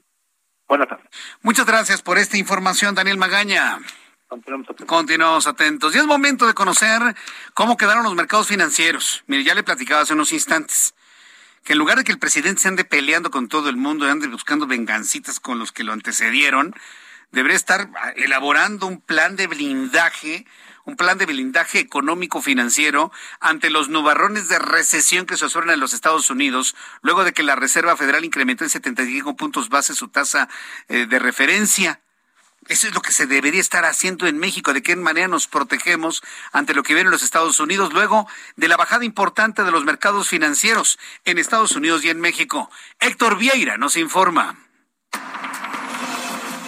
La Bolsa Mexicana de Valores concluyó la sesión de este jueves con un retroceso del 1.63%, al ceder 786.46 puntos, con lo que el índice de precios y cotizaciones, su principal indicador, se ubicó en 47.558.51 unidades, como una reacción en línea con las pérdidas registradas en los mercados del mundo.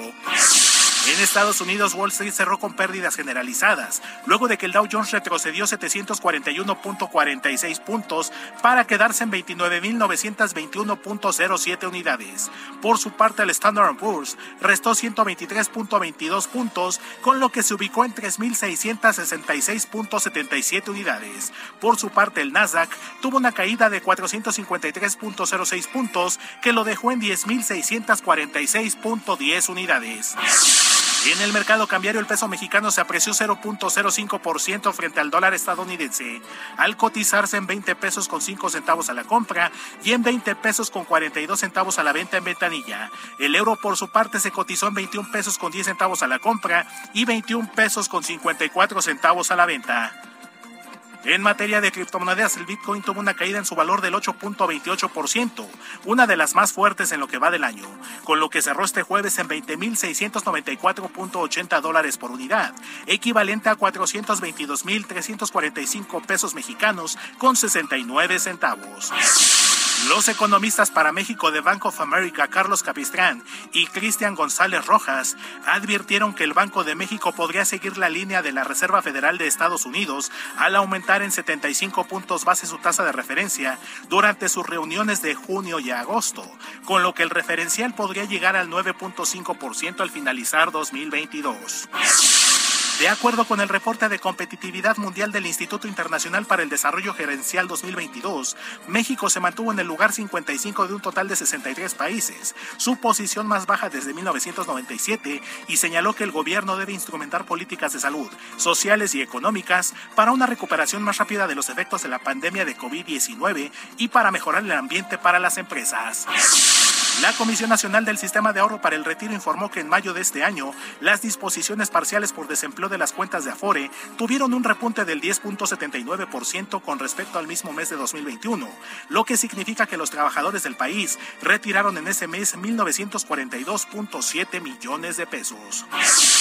El Banco de México dio a conocer que durante mayo la tasa a 28 días de los certificados de la tesorería, conocidos como CETES, se ubicó en el 6.91%, su mayor nivel desde 2009, y que la colocan solo 0.65% por debajo de la inflación de ese mismo mes, que alcanzó el 7.56%. Informó para las noticias de la tarde Héctor Vieira. Gracias, Héctor Vieira, por la información de economía y finanzas. 7 con 19, a 7 con 19 horas del centro de la República Mexicana.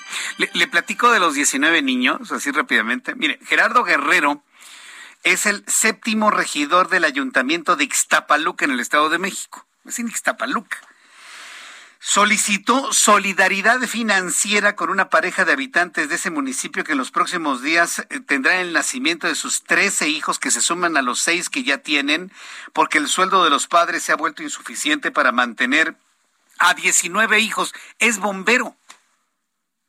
No ha de ganar mal, pero no le ha de alcanzar para mantener a 19 hijos. Imagínense, hay, quienes tenemos dos y, y, vamos al día, ¿no?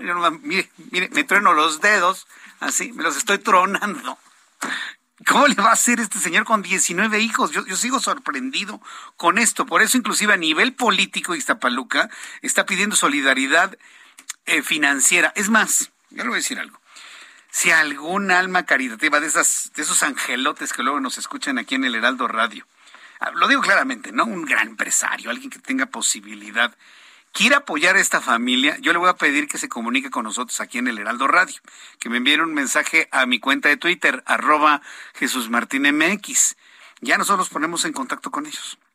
Sí, porque se trata de ayudar. Ahora, no se trata de un embarazo reciente, ¿no? Que la noticia sea, la señora está embarazada y tiene ocho semanas. No, no, no, no, no. Ya los niños están llegando a término. Están a punto de nacer. Claro, evidentemente no van a llegar a los nueve meses. La señora tiene alrededor de entre cinco y seis meses de embarazo. Entonces, ya estarían a punto de, nacer 13 bebés en un solo parto. El padre es un bombero, como le digo, informó que los bebés nacerán en el municipio de Toluca, en la misma entidad. El resto de los hijos tienen años de edad, gemelas de dos años, trillizas de un año de edad, o sea, puros chiquitos, un kinder, van a tener completamente un kinder. Esta es la voz de Gerardo Guerrero, séptimo regidor de Ixtapaluca, que están haciendo este llamado para apoyar a la familia con 19 hijos, porque ya los, los 13 ya están ahí, por supuesto. Vamos a escucharlo. Eh, hay un compañero que trabaja en esta administración, concretamente en el área de bomberos. El, día primero de junio del 2017 tuvieron a su primer bebé, se llama Anthony. Eh, el día 23 de mayo del 2020 tuvieron gemelas, eh, Paola, María y Dafne. El día 18 de agosto del 2021 tuvieron trillizas, Catherine, Alondra y Jimena. Hasta ahí llevamos seis. Les quiero informar a los compañeros de este cuerpo edilicio, ciudadano presidente, y a los ciudadanos de Ixtapaluca, que en próximos días esta pareja va a tener 13 hijos más. Hasta parece broma, ¿eh? Pero no, no, no, no, no, no es broma. Sí, por favor, llévese las manos a la cabeza, sorpréndase. Trece, trece. A ver, si, si, si se lo plantea usted como papá o mamá, pero digamos, este, pilar económico de la familia, se ve usted las manos a la cabeza y dice, pero qué barbaridad. No, póngase en el lugar de la señora embarazada. A ver, señoras, que han sido mamás de uno, de dos o posiblemente de trillizos. Imagínese tener 13 vidas en su vientre. 13. No, bueno. No, no, no es. Ahora, me estaban preguntando en la televisión que por qué pasa eso. Habrá que investigar más si la, si la señora estaba sometida a algún tratamiento hormonal, para empezar. Y aquí, la verdad, no conocemos si lo que sucedió fue la fecundación de 13 óvulos en, en el momento o si se trató de la subdivisión en 13 partes de un solo óvulo fecundado por un solo espermatozoide. No lo sé, ¿eh? Eso ya sería ya investigarlo con más, más detalle, ¿no? Conocer los datos de este nacimiento. Pero me estás poniéndote una canción de música cuando eso va a ser, pero un estadio de fútbol, Ángel. Imagínate cuando todos lloren. Dales leche a los 13, a ver. No, Giovanna se lleva las manos a la cabeza, ¿no? ya no durmieron nunca más, ¿eh? la señora y el bombero, no, ya no durmieron. ¿Saben qué? Hay que darles una gran felicitación a, a esta pareja, ¿no? Porque aún con el dolor, el asombro y el miedo del futuro, imagínense esto multiplicado por 13. Bueno, pues felicidades a la pareja que va a tener 13 hijos y que con los 6 van a sumar 19. Estoy seguro que llegará la ayuda. Dios provee. Dios provee, no hay que perder la fe. Vamos a ir a los anuncios y regreso enseguida con más aquí en el Heraldo. Escucha las noticias de la tarde con Jesús Martín Mendoza. Regresamos. Continúa Heraldo Noticias de la tarde con Jesús Martín Mendoza.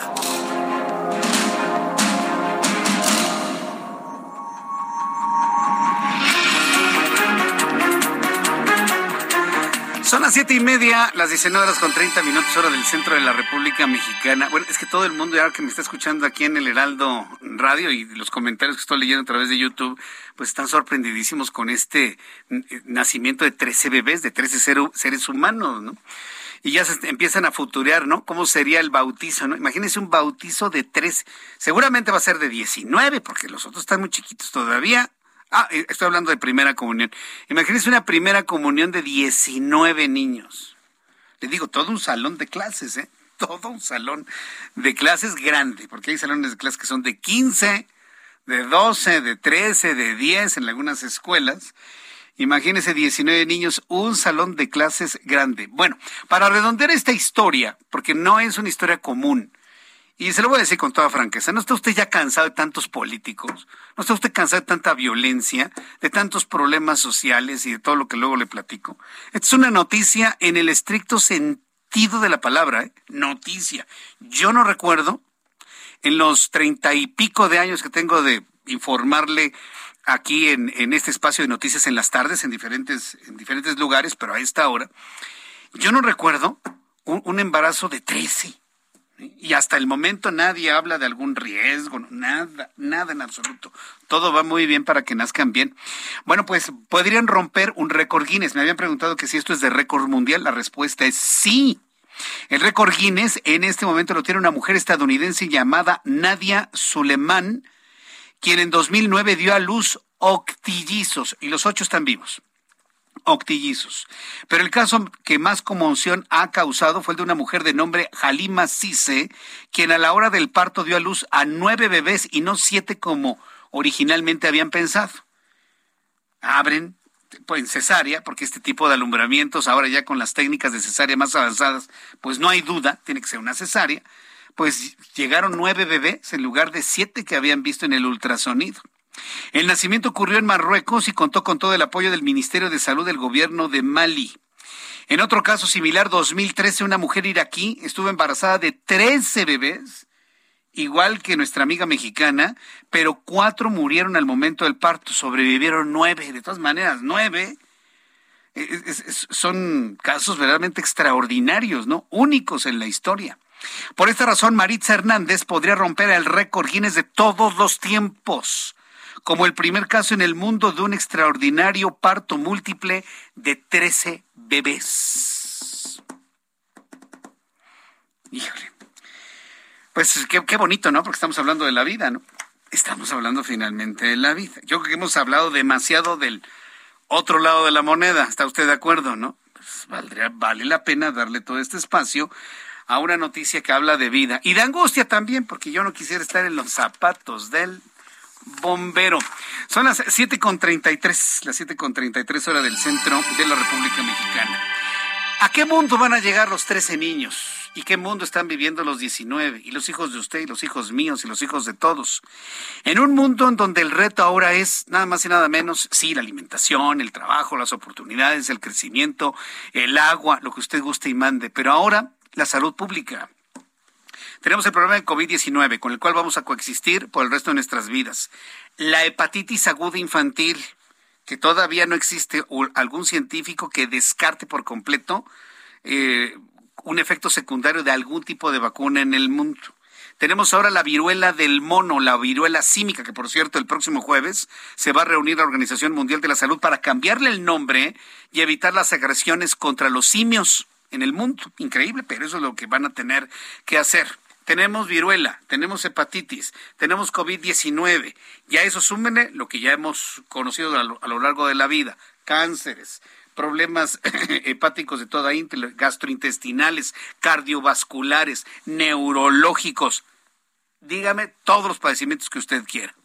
Bueno, pues tenemos tanto que éramos muchos y parió la abuela. Ya apareció otra enfermedad y apareció en Corea del Norte. Corea del Norte investiga un brote de una enfermedad intestinal de origen desconocido. Escuche usted esta noticia. Kim Jong-un, líder de Corea del Norte, ordenó la implementación de medidas de cuarentena para los infectados de una enfermedad intestinal no identificada hasta el momento que tuvo su brote inicial en la ciudad de Jaeju, en el país asiático. Además de las medidas de cuarentena, ordenó una campaña para otorgar fármacos a los enfermos de los cuales no se tiene un reporte sobre sus síntomas específicos o la cantidad de infectados. ¿Qué es lo interesante de esta noticia? Que lo está dando a conocer Corea del Norte. Corea del Norte ni siquiera informó de manera clara los casos de COVID-19 que tenían precisamente por su política de cerrazón hacia el mundo. Un país comunista, Corea del Norte, que no dio información, que no aceptó vacunas, que no informó al mundo, no sabíamos lo que pasaba. ¿De qué tamaño será el problema gastrointestinal de origen desconocido que un país que en otros casos ha cerrado toda su información al mundo, inclusive la de COVID-19, hoy da a conocer que tiene un problema de una enfermedad que no entienden de dónde viene? Expertos informan que podría tratarse de un brote de fiebre tifoidea hay científicos que hablan que podría tratarse de cólera a manera de epidemia dentro de Corea del Norte, pero son solamente especulaciones. Falta información, pero ya Corea del Norte se abrió al mundo para informar que tiene un problema de una enfermedad intestinal de origen desconocido y que está implementando medidas de cuarentena en, hacia los infectados para evitar que ese problema salga de Corea del Norte y se nos riegue por todo el mundo. Nada más eso nos faltaría. ¿eh? Nada más eso nos faltaría. ¿Qué va a suceder? Bueno, pues seguirle informando, esté usted muy pendiente. Este asunto está solamente circunscrito a Corea del Norte y de ahí no ha salido. Así que bueno, pues esperaremos más información, por supuesto. En noticias de los deportes, México va a recibir 10 partidos para el Mundial de 2026 y todos formarán parte de la primera fase. De acuerdo con Fernando Schwartz, la Ciudad de México, Monterrey y Guadalajara serán anfitriones para la Copa del Mundo en seis años, donde el cuatro años, ¿no? Donde el Estadio Azteca tendrá cuatro partidos, mientras que el BBVA de Monterrey, Nuevo León y el Acron de Guadalajara, Jalisco, recibirán tres cotejos cada uno. Con esto México y el Azteca se convertirán en los primeros en albergar tres, tres ocasiones una Copa del Mundo, aunque ahora será compartida. Pero imagínense lo que va a significar para el inmueble de Tlalpan. Tener tres mundiales en su haber, 1970, 1986 y ahora 2026. ¿Es el de Piqué? el de Piqué, Pique, ¿no? El, el, chilito, ¿no? El chilito bigotón. vamos a recordar, ¿no? 1986.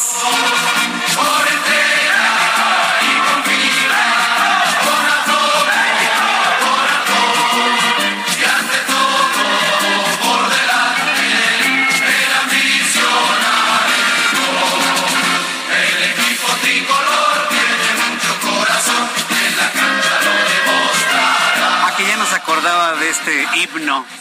Aquí ya nos acordaba de este cántico. Ah, ¿verdad? Qué recuerdos, ¿verdad? Para algunos. Bueno, pues acuérdense de lo que hay que acordarse, ¿no? En ese entonces. ¿Te acuerdas, no? Del comercial de la cerveza también. Sí, sí, sí. Fue en ese, ¿no? En el 86, sí, donde salió la, la actriz. ¿Cómo se llamaba? Mar Castro, ahí se volvió famosísima Mar Castro, que era una modelo de comercial y de repente se convirtió en una en una sensación tremenda, ¿no? Hasta este momento, pues, qué feo estaba el pique, ¿eh? el chilito este con el sombrero y pero bueno, luego veamos los comerciales y vamos a ganar, ¿no? A ver, recuerdos, recuerdos, más recuerdos. a la a la bio, a la bao, a la. México, México, la, Mire, los centennials van a decir, ahí está Jesús Martín, o es un X o es un boomer. No, no soy boomer, soy X, eso sí, definitivamente. Pero sí ya nos pusimos a recordar cosas, ¿no? Como lo hacía don Jacobo un recuerdo para don Jacobo que luego se ponía a recordar cosas, pues estamos recordando cosas apenas de, unos cuantos años para acá, del siglo XX. Pero mire que este espíritu del deporte, muchos lo quieren seguir promoviendo dentro de nuestro país, al grado de que uno de los candidatos más visibles a la presidencia de la República en este momento de Morena, que es Marcelo Ebrard, está proponiendo que México realice los Juegos Olímpicos en 2036. Es decir, no nada más quedarnos con el Mundial de Fútbol en 2026, sino 10 años después tener otros Juegos Olímpicos. México buscará organizar y ser anfitrión de los Juegos Olímpicos del 36. Así lo informó este jueves Marcelo Ebrard, secretario de Relaciones Exteriores. ¿Y, esto es de México 86? A ver, este es el himno del México 86. A ver, ponlo.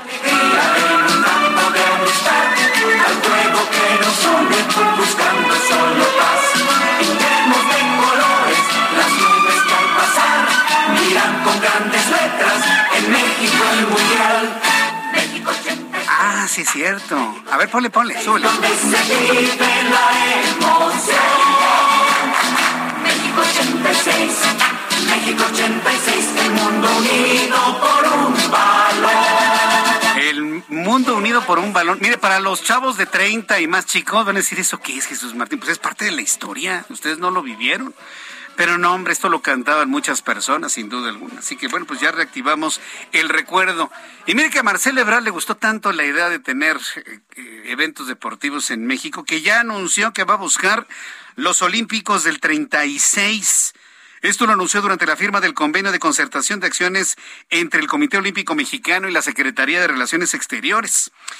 Marcelo Ebrard informó que le presentará una propuesta al presidente Andrés Manuel López Obrador para que dé de dar su aval, el presidente ya sabe, ya le, echó ahí un, un codacito, se inician los trabajos para buscar ser por segunda ocasión la sede de la máxima competencia deportiva del mundo. Por lo menos la idea está ya ahí y planes para que vengan Juegos Olímpicos en el año 2036. Son las 7.41, hora del centro de la República Mexicana, y mire que ya estamos calientitos con este tema. Vamos con mi compañero Roberto San Germán para que nos dé sus comentarios, opiniones y más información sobre el anuncio hoy de las sedes para el Mundial de 2026. Roberto San Germán, qué gusto saludarte. Bienvenido al Heraldo. ¿Cómo estás? Buenas tardes. ¿Qué tal? Buenas tardes, Jesús Martín, y buenas tardes a toda la gente que nos sintoniza. Pues sí, ya hoy se dio lo que se esperaba, lo que era la Ciudad de México, la Ciudad de Guadalajara y obviamente el municipio de Zapopan y lo que sería Monterrey para lo que serían las sedes del Mundial del 2026 que va a ser tripartita, recordando que se va a celebrar en los Estados Unidos, Canadá y México. México tendría nada más 10 partidos, mi querido amigo, del total de los que se van a jugar. Y parece que serán nada más uno o dos grupos los que estarían por acá pero simplemente se están peleando también cuál va a ser la sede que va a inaugurar y dónde se va a jugar la final. Seguramente la final se va a jugar en los Estados Unidos y hay que esperar si es que México se queda con la sede para que sea el partido inaugural. Bien, tres. ¿Hay otros, otros estadios que tengan ese récord, Roberto? Yo estaba tratando de recordar si algún otro país tiene ese récord. Tres mundiales, un estadio como el Azteca, ¿no? No, no hay, no, hay ninguno en el mundo y seguramente ni habrá, amigo. Ni, habrá. ni habrá, ni, en Brasil. Ni, Brasil, el Maracaná podrá repetir. Yo no sé si en los próximos años. Es que hay que recordar una cosa. Ahorita que estabas hablando también del tema de Marcelo Ebrard y las locuras del gobierno este. sí. Hacer, hacer Juegos Olímpicos o hacer mundiales es carísimo. Es carísimo. Y no sale. A ver, no de todos los últimos de los últimos países que han eh, que han celebrado Juegos Olímpicos y Mundiales todos están endeudados por ese tema. Grecia, me están recordando, Grecia se fue se fue al, despeñadero. a ver, Grecia la tuvo que salvar la, la comunidad europea, para que me entiendas. Sudáfrica se quedó con los problemas. Brasil con los... Es más, China tuvo problemas, amigo. China, con el crecimiento del 11% anual que tiene, tuvo problemas tuvo problemas con los Juegos Olímpicos también. Entonces, el que te digan que vamos a los Juegos Olímpicos, a ver, es que es muy, es muy fácil hablar al calor de las copas, vamos a ponerlo como se diría vulgarmente. Pero tú necesitas infraestructura de todo tipo, aérea. Por favor, no te rías, el Felipe Ángeles no te va a dar. O sea, esperemos que para entonces tenga ya no 12, sino 13 puertas, una más. Sé serio una vez en tu vida, por favor, Jesús Martín. está bien, está bien, Roberto. Está bien, seré serio, lo prometo. Amigo, no nada más es eso. Hoteles. Ajá. Vías de acceso. Sí. ¿Sí? Seguridad. Perdón. Vías este olímpicas. tener... A ver, sí, claro. Este país, antes de hacer unos Juegos Olímpicos y de hacer un mundial, organizar un mundial, amigo, necesita seguridad. En la, eh, a ver, vamos a ponerlo tú eres mujer y en Ecatepec sales por, por tortillas, ya no regresas a tu casa. Sí, sí, suena dramático, pero sí, sí ha pasado que se van a comprar algo y ya no regresan, Roberto. Sí, tienes razón. A ver, perdón, yo prefiero que ese dinero que se va a invertir para hacer una villa olímpica, para arreglar un aeropuerto, para no sé qué, invertirlo en seguridad en la República Mexicana, mi querido amigo. Esto no es un juego lo que está pasando en México. Y quieres hacer Juegos Olímpicos para que te volteen a ver como en el 68. Es que mucha gente se le olvida. El 68 fue para parar una masacre. Pues se maquilló muy bien, ¿eh? Hay que recordarlo del 68, amigo. Sí. Se maquilló perfectamente con unos Juegos Olímpicos. ¿no? No pasaba nada en el mundo, en México no pasó nada, ¿cómo? O sea, ¿qué quieres hacer? ¿Quieres hacer unos Juegos Olímpicos? ¿Quieres traer un mundial cuando nos estamos muriendo de hambre? Se viene la recesión. ¿O qué me vas a decir que no va a pasar nada con la recesión económica los próximos tres años? Con lo de la pandemia. Oye, pero a ver una cosa, Roberto, ya que estás mencionando y viendo este asunto de la seguridad y de la violencia en México, y efectivamente, ¿no? El, Mundial se, se, inauguró después de lo ocurrido en el 68, luego unos Juegos Olímpicos en el 70, pero no, al revés, ¿no? Al revés. Al revés, al revés, pero vaya, hubo justas internacionales en medio de toda esta crispación de estudiantes ¿Te acuerdas este problema que hubo en, eh, eh, con el Atlas y esta, este problema de violencia que decían que le iban a quitar la sede a nuestro país? Entonces ya la libró México, ya la libramos, ya ya, ya, la libramos después de ese problema. claro, amigo, ya la FIFA hoy dio las sedes tanto en Canadá, en México y en Estados Unidos. Ah, mira, te minuta, compañero. Acuérdate de una cosa, lo deportivo pasa a segundo plano cuando es negocio. La FIFA no iba a dejar que México se quedara afuera. Sí, a ver, ¿Cuál es de los países que más gente lleva a los mundiales? México. Ah, pues México. No, o sea, ahí sí, definitivamente. Y eso es negocio. ah, no, a ver, lo, repito. Antes de lo deportivo, a la FIFA y a otras personas les interesa el negocio. Lo deportivo pasa a segundo plano. Entonces la seguridad está en tercero. Claro, claro, amigo. Es más, pues si no están diciendo que se va a llevar hasta la Guardia Nacional a Qatar para ayudar, por o sea, disculpa, pero es que es de risa lo que pasa en este país. Pero ya tenemos sedes, o sea, ya, ya podemos presumir que tenemos un tercer mundial, amigo. Ya, ya, ya, ya se puede decir, ya, ya es un hecho. México, un tercer mundial de fútbol. Exacto, exacto, ya tenemos un tercer mundial de fútbol, hay que aplaudirlo, somos el primer país que tiene tres mundiales, wow, pero pues no tenemos seguridad, no tenemos en el norte agua, no pero, pero pero lo bueno es que tenemos salud, como decían las abuelitas, y ya tenemos un tercer mundial, amigo. Sí, no, no habrá agua, no habrá seguridad, pero hay fútbol. Mira qué bonito se oye. Eso, eso es eh, pan y circo al pueblo. Sí, hay fútbol. No, no, no. ¿Cómo me clavaste los pies en la tierra? Yo acá hasta poniendo la música de otros mundiales y olimpiadas, yo aquí todo feliz. Y, y mira, ya, ya, ya me bajaste toda la moral, Roberto. No, a ver, es que no va a bajarnos la moral. Claro que está padrísimo tener un mundial, claro que está padrísimo tener unos Juegos Olímpicos, pero cuando eres un país que tienes, o sea, que puedes tenerlo, o sea, que tienes recursos, que tienes, que no vas a sacar partidas presupuestales para meterle para que te vean que estás muy bien a nivel mundial, cuando por dentro estás podrido. Ay, pues. Yo creo que vamos a tener que trabajar mucho, ¿eh? Y te soy sincero, no sé por dónde empezar. Lo primero que se me ocurre es el tema de la seguridad. Porque lo que tú dices, no va a haber país que quiera venir si no tienen la posibilidad ni siquiera caminar una cuadra, ¿no? A ver, amigo, es muy simple. La embajada de Estados Unidos o el gobierno de Estados Unidos, ¿cuántas veces te ha dicho que no vengas a México? Bueno, hace unos días Estados Unidos acaba de recomendar no venir por el asunto del COVID, por los asuntos de inseguridad. Bueno, a ver, tú me vas a decir, tú vendrías, la verdad, tú como mujer vendrías a ver un, una, una justa olímpica o un mundial sabiendo lo que pasa, que aquí en México te matan por ser mujer, no hay otra cosa. Sí, eso que me estás comentando es, es, muy grave, pero bueno, ya estaremos haciendo análisis, recogiendo reacciones, opiniones, comentarios de todo lo que ha significado ya la, las sedes ya confirmadas por parte de la FIFA para nuestro país y con esto México tener su tercer mundial de fútbol único en la historia. Pues mi querido Roberto, yo te agradezco mucho tu comentario, tu análisis de esta importante información y nos escuchamos mañana, mi querido Roberto. Claro que sí, me quiero Jesús Martín, que tengas muy buena noche, también a la gente que nos sintoniza. No quiero ser aguafiestas, pero creo que creo que hay cosas más importantes en este país que arreglar antes de tener un mundial y unos Juegos Olímpicos, eh, amigo. El asunto de la seguridad, que es fundamental para todo, inclusive hasta para las empresas. Gracias, mi querido Roberto. Gracias a ti, cuídate mucho. Hasta luego, que te vaya muy bien, cuídate mucho, nos vemos. Gracias, Roberto San Germán. Bueno, pues dándonos más detalles de las sedes para México del Mundial de 2026. Son las 7.50. Antes de despedirnos en esta recta final de nuestro programa, quiero saludar a Raúl Olmos, él es periodista especializado en indagar redes de corrupción, autor del libro La Casa Gris, todo lo que revela el mayor escándalo obradorista. Estimado Raúl Olmos, bienvenido al Heraldo Radio. ¿Cómo estás? Muy buenas tardes. Hola, muy buenas tardes, un gusto saludarte. gracias por estar aquí. Este libro que estás presentando eh, se centra eh, concretamente, es una consecuencia de los reportajes que conocimos en su momento de la casa que ocupaba el hijo del presidente de la República, o es una investigación que dio eh, la razón a esos reportajes que conocimos en redes sociales. Bueno, es muy importante esa pregunta porque si bien se llama el libro La Casa Gris, no es para nada la reproducción del reportaje que se difundió en enero del presente año.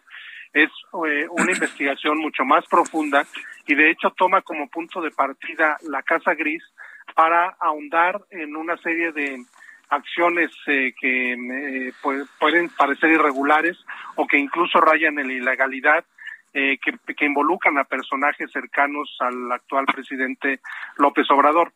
No es la reproducción del reportaje, digamos, es una profundización del mismo y eh, una, otras derivaciones que fuimos encontrando después de que se publicó esta investigación. Ahora, de lo que conocimos en los reportajes a la profundización que se hace en este trabajo, en este libro que estás presentando, Raúl Olmos, eh, ¿qué, otros elementos o qué otros elementos se, pueden señalar del conflicto de intereses y de la corrupción que rodea este caso dentro del gobierno de López Obrador? Bueno, hay uno en particular que me gustaría señalar. Por ejemplo, logramos identificar una casa, una, perdón, una empresa que constituyó la nuera del presidente de la República mm. con un contratista, un viejo contratista de Pemex quien ha tenido eh, participación en obras en la refinería de Tula actualmente en esta administración y que tiene intereses en la refinería de Dos Bocas. Esta sociedad de negocios la estableció en el año 2017 y hemos atestiguado que sigue vigente aun cuando la eh, nuera del presidente ya ha salido a decir que esta eh, empresa tuvo una vida efímera. en las intervenciones que ella ha dado para responder a este señalamiento, ha venido eh, a complementar la información que viene en el libro. Por ejemplo, confirma que esta sociedad de negocios se creó y que además eh, que con quien la creó es eh, su mejor amigo y dicho por el hijo del presidente es además compadre de la nuera del presidente. Es decir, estamos ante no solamente ante negocios que ha tenido un socio de, de la nuera, sino además compadre y su mejor amigo, según ella ha dicho. Bueno, pues esto deriva en otros posibles conflictos de intereses y yo diría que incluso en posible tráfico de influencias, porque este socio eh, además eh, ha tiene una empresa que tiene vínculos con una compañía en la que tiene participación accionaria Baker Hughes, que es, recordarás, la empresa en la que, que ha estado en el centro de la polémica por la Casa Gris, porque uno de sus ejecutivos fue el dueño de la casa cuando la ocuparon Caroline Adams y José Ramón López Beltrán. Qué barbaridad, qué, pero, qué, pero qué sucio está todo, todo este caso. ¿Consideras entonces que es el escándalo más fuerte del tiempo de los obradoristas, del, del obradorismo en México? Bueno, ha, ha, sido el escándalo más fuerte porque fue el que cimbró, el que sacudió, el que desquició, me parece que es la palabra correcta, al presidente de la República. Lo vimos durante más de tres meses hablando continuamente de ese tema en la mañanera eh, y descalificando pues a quienes en su momento participamos ya sea en la elaboración o en la difusión del reportaje eh, y la, el desquiciamiento pues tenía que ver con que rompimos con el discurso que había venido eh, dando continuamente de austeridad porque pues es contradictorio el, eh, vida, el modo de vida ostentoso que llevaba su hijo frente al discurso de pobreza franciscana que ha venido reiterando repetidamente. Correcto. Bueno, el libro ya está a la venta, ya, ya lo podemos encontrar, La Casa Gris. Sí, eh, salió a la circulación esta semana, eh, se puede encontrar en todas las librerías. Muchas felicidades por el libro, Raúl, y gracias por tomar la llamada telefónica del Heraldo. Gracias. Gracias a ti, hasta luego. Hasta luego. Nos vemos mañana en la televisión a las 2 de la tarde, Canal 8, Heraldo Radio 6 de la tarde. Hasta mañana, buenas noches. Esto fue Heraldo Noticias de la tarde con Jesús Martín Mendoza.